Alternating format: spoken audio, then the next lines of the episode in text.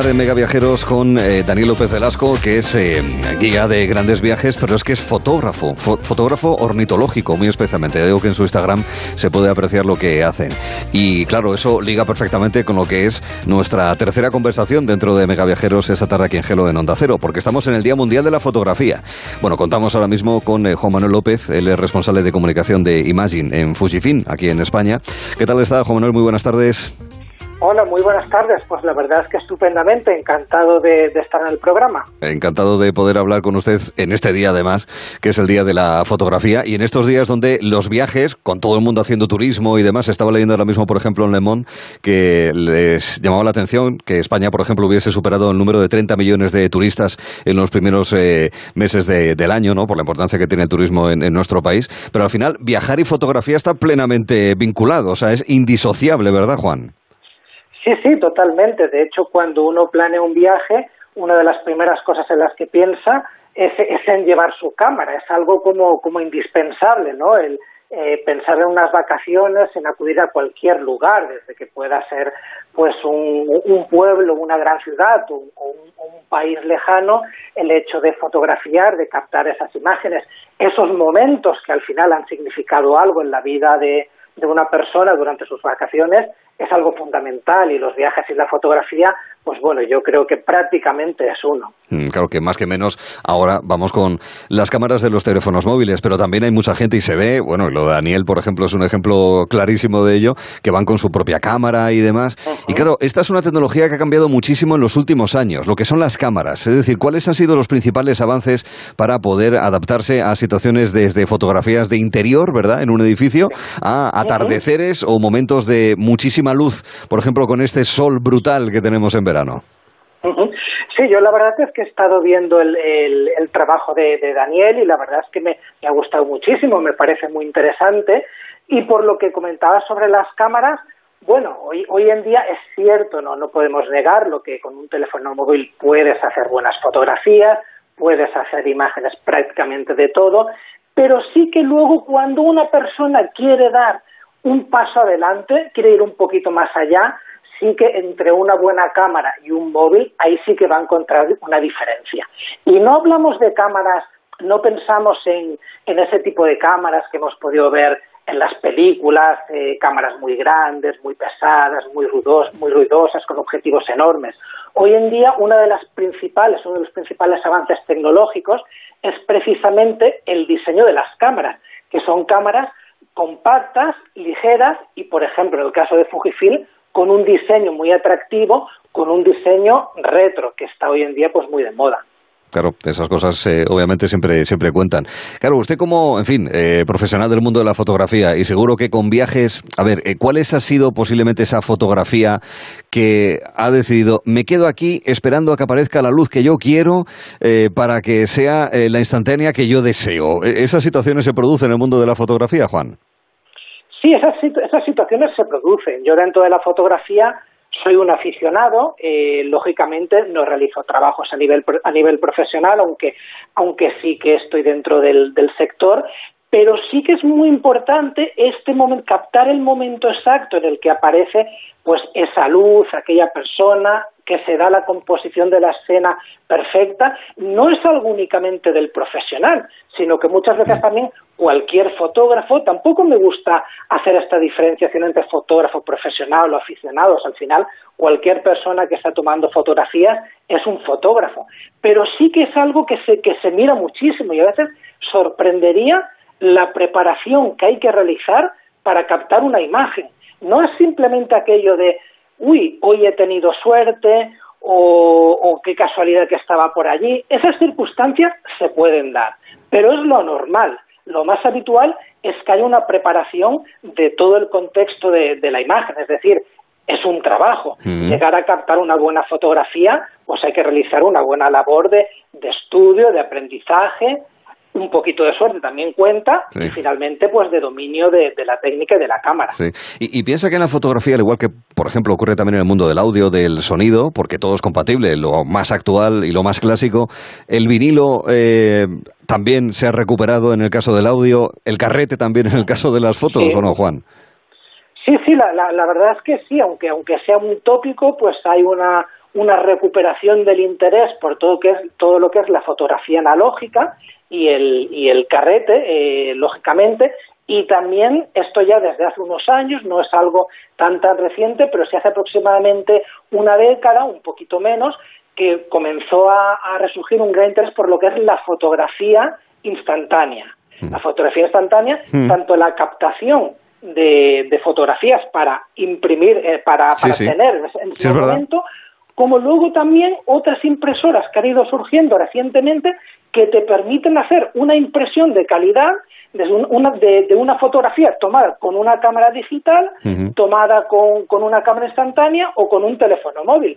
Porque al final eh, hay que tener en cuenta que mostrar nuestras fotos en Instagram está muy bien, tenerlas en el teléfono móvil pues también está bien porque es muy útil, pero realmente no hay nada parecido al, sentimiento de ver finalmente la fotografía mm. impresa desde una copia más pequeña, 10 por 15, mm. como a una de un tamaño un poquito superior. Sí, Supongo como también el tema del libro electrónico y el, y el de papel. Bueno, hablando en el día, En el día Mundial de la Fotografía, eh, dentro de un momento también de alguna manera vamos a hablar de ello en esta conversación de Mega Viajeros en nuestro programa. Le agradezco mucho que nos haya contado de esta perspectiva, porque ya digo, profesional desde hace más de 20 años. Juan Manuel López, muchísimas gracias por estar aquí con nosotros en Onda Cero. Un abrazo.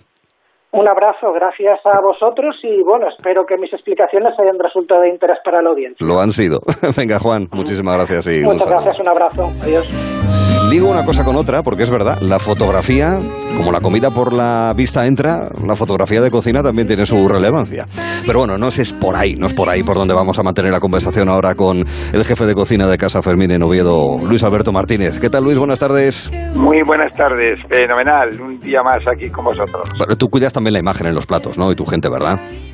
Yo creo que es una de las cosas más importantes. Lógicamente, cuando aciertas y coges el mejor producto, lo elaboras, pero la imagen es imprescindible. Comemos por la vista, es el primer impacto que tenemos con cualquier plato, sin ninguna duda. Sí, sí.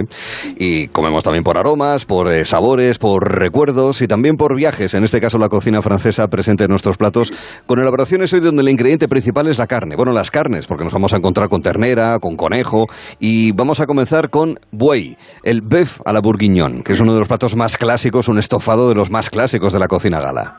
Pues sí, es un muy, muy clásico que curiosamente sale con una pieza fantástica que es la espaldilla. Es una carne muy melosa, carnosa, que está situada en la parte delantera de la res y es una pieza fantástica. Y el guiso, como cualquier otro guiso, aquí podemos llamar un breseado porque es muy ideal hacerlo al, horno y lógicamente lo ha acompañado con las verduras, eh, zanahoria, champiñones, cebollitas y algo y hay algo que nunca puede faltar en la cocina francesa en cualquier guiso es el bouquet garni que nosotros utilizamos muy poco, pero que realmente le aporta unos aromas fantásticos. Y este es uno de los grandes platos, el buey a la borgoñona. Es un plato realmente sorprendente, que, que no es tampoco una cosa distinta a, nuestros platos de carne, pero merece la pena. Es un plato muy, muy rico. Sí, señor. El bouquet garni, que es esa especie de atadillo de, flores, de, perdón, de flores, de, hierbas y demás, ¿verdad? Mm. de hierbas aromáticas, la que uno quiera poner, atadita, se mete, se puede sacar en cualquier momento cuando ya hemos pensado que han dejado todo su aroma, que al final claro que lo dejan los aromas, y es algo que de verdad deberíamos utilizarlo más porque aporta algo esencial, mm. que es el aroma de esas hierbas frescas que queramos añadir a cualquier guiso. Sí. Oye, hay que dorar la carne, luego echarle un poquito de harina. Por lo visto hay gente, sobre todo en Francia, que dicen que sea además de castaña incluso, y, luego a ella flambear, ¿no? Que es una técnica también eh, muy francesa. Bueno, el flambeado creo que es imprescindible en muchos, muchos platos, tanto de pescado como de carne, de marisco. En este caso, viene muy bien. Tú lo flambeas, después le añades el caldo, un vino tinto bueno, un buen caldo y a cocer, porque esto es una cocción de cuatro o cinco horas como mínimo, con lo mm. cual de alguna manera eso es algo muy importante. El flambeado yo creo que hay que usarlo más también de lo que usamos mm. porque le aporta unos aromas fantásticos. Sí, unas caramelizaciones geniales. Sí. señor. Bueno, pues de la Borgoña nos vamos ahora mismo hasta eh, las eh, playas eh, y la costa del el Canal de la Mancha para hacer una blanquette de vue, es decir, blanqueta de ternera. Mira, es, un plato curioso porque es un plato, es un quiso, pero blanco. ¿Por qué? Lo que hacemos es desangrar primero la carne, la ponemos en agua para que de sangre le damos un hervor en un agua totalmente limpia, volvemos a poner en otro agua limpia donde ya añadimos unas verduras y a cocer. Una vez cocida sacamos la carne y con esa salsa hacemos una velouté, que es una salsita cremosa, muy melosa, y la cual podemos terminar y refinar con un poquito de nata o un poquito de, de nata o leche que le da unos aromas, le da una protección realmente muy rica. Es una, a mí es uno de los grandes platos. Además, como la salsa es muy blanca, sabe veluté, le acompañas con unas zanahorias en rodajitas, un poquito de puerro, y es un contraste muy rico con un sabor de la carne diferente, porque toda la esencia del sabor de la carne en, la, en el caldo hace que consigamos esa salsa blanca muy, muy, muy rica. Mm, vale. Y claro, el toque blanco viene gracias a la mantequilla, la leche y bueno, también a que se cuece en frío, ¿no? Se cuece en frío porque queremos desangrar. Cuando queremos desde frío, por ser precisos, perdón. sí, sí, siempre desde frío, sí, sí. Partimos de agua fría, se va desangrando, la, que hace un, primer eh, blanqueado es un pernedebor, lo volvemos a poner en otro árbol también en frío y a partir de ahí es cuando conseguimos ese aspecto una salsa blanca, pero blanca totalmente, de ahí lo de blanqueta, ¿no? Mm. Es un plato realmente a mí me parece un plato fantástico y a veces digo, qué, qué pena que no hagamos más estos pláticos platos de la cocina francés, francesa tradicional adaptados a nuestros productos que queda realmente fenomenal. Sería buena idea, sin ninguna duda. Lo podemos hacer. Como también podemos hacer ya meterle legumbre. Y ahí está la famosa cassoulet. Hombre, la cassoulet de sur de Francia, ahí pegando con España, la parte norte franco-catalana, eh, catalana, sí, la zona de Toulouse y Carcassonne, cerca del Pirineo, para eh, entendernos. Sí. Efectivamente. En la vertiente norte, sí. Yo diría casi que es casi como una fabada de pato, o sea, que es un plato eh, fantástico. pues así de claro.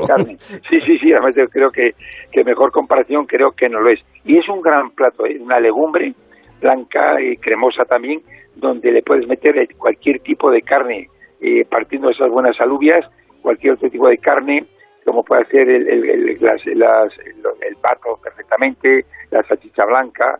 Eh, es otro de los grandes platos que nosotros nos lleva el recuerdo de, nuestra grandísima fabada, aunque eh, creo que la fabada es, insuperable, pero bueno. Hay, de todo. hay de todo. Hay que probar, hay que probar. Totalmente, Como también podemos probar el cibet de conejo, ¿verdad, Luis Alberto? Pues mira, el cibet de conejo, nosotros aquí casi siempre hemos hablado del cibet de libre, el cibet de conejo es un plato un poco se remonta casi, casi bueno, de la Edad Media, la, digamos que la ventaja de este plato es que la salsa se liga con la sangre o del conejo, de la liebre. Eh, si no lo hay, se puede usar también sangre de cerdo. Y si no, que a veces la gente puede ser reticente, pues podemos sustituir un poco la, la, sangre del propio animal o la sangre de cerdo por un poco de chocolate amargo, que al final aporta ese color oscuro, ese tono, ese tonales que está A mí el ciber de libre, de libre, tanto libre como el conejo, me parece uno de los grandísimos platos que creo que en los últimos dos, tres años en grandes restaurantes en España se está empezando a recuperar, a recuperar con un éxito fantástico, porque consigues mantener la estructura, la carne perfecta, una salsa melosa, un color oscuro, que realmente te, hace sentir algo distinto, porque lleva muchas hierbas, incluso eh, puede ponerse con, partiendo con rus, se puede mucho de limón, unas finas hierbas, y nos permite muchas cosas para hacer cosas diferentes, hacer un gran plato de cibé, bien sea de libre sea de conejo. Y nos queda una volátil, vamos a hacer gallo al vino, que en francés suena mucho mejor, es coq au vin. Hombre, coq au vin, parece que estamos haciendo un gallo plato y al final es un gallo, un buen pollo. Nosotros podríamos emplear un buen pitu de calella que nos daría un resultado enormemente bueno, incluso sin nada que envidiar. Entonces, esta es una receta más eh, muy originaria, se hablaba de, de un chef de Julio César, y ya conquistaba a la hora de la Galia cómo se, empezó a trabajar este plato. Y es cierto que Paul Bocuse llegó a hacer un plato tradicional de la cocina francesa, el coup de vin, que realmente, vamos, no, es, no faltaba en ninguno de sus recetarios. Y es cierto que, aunque no se parezca en la elaboración, la salsa nuestra del pico de calilla, sí es cierto que es una salsa con estructura, con personalidad, y luego cuando hablamos de ese, ese coup de vin es un pollo grande, con sabor, por de alguna manera yo creo que ya ahí el éxito lo tienes casi que asegurado. Por eso hemos empezado con unas carnes a la Borgoña y terminamos con un ave al vino, porque también el vino y, la, el fondo de carne y, los, y las salsas hacen que cocciones largas mm. consigamos platos realmente fantásticos. Y en este caso es uno de los platos más emblemáticos de la cocina francesa sin ningún tipo de duda. La carne en diferentes guisos, sobre todo en estofados y otras elaboraciones, necesitaríamos eso sí una buena coquette, que es esta, este perol, esa olla que aguanta muy bien el calor para esas cocciones largas, ¿verdad Luis? Largas y de horno, no de Y de horno, es verdad, tienes razón. de horno, siempre lo que llamamos brasear o bresear es metido en los recipientes y metido al horno, el guiso es mucho mayor, son coquettes que son de hierro fundido, que tardan en coger calor, pero una vez que lo cogen, el guiso es Vamos, fantástico, de verdad. no tiene nada que ver, no tiene nada que ver, sí, sí. Pues merci, monsieur. Nos hemos encontrado con elaboraciones que teniendo el ingrediente principal, la carne, se le da una vuelta y, bueno, nos quedamos o con los clásicos franceses o con algún toque más eh, propio, más eh, español, con Luis Alberto Martínez. Te agradecemos que hayas estado con nosotros. La semana que viene tenemos postre, le dessert. Postre y quesito, los quesitos. Ah, de fromage. No, las dos cosas, sí, sí. Nos vemos en una semana entonces. Luis, un abrazo. Un abrazo. Cuídate gracias, mucho. Gracias, hasta luego, gracias.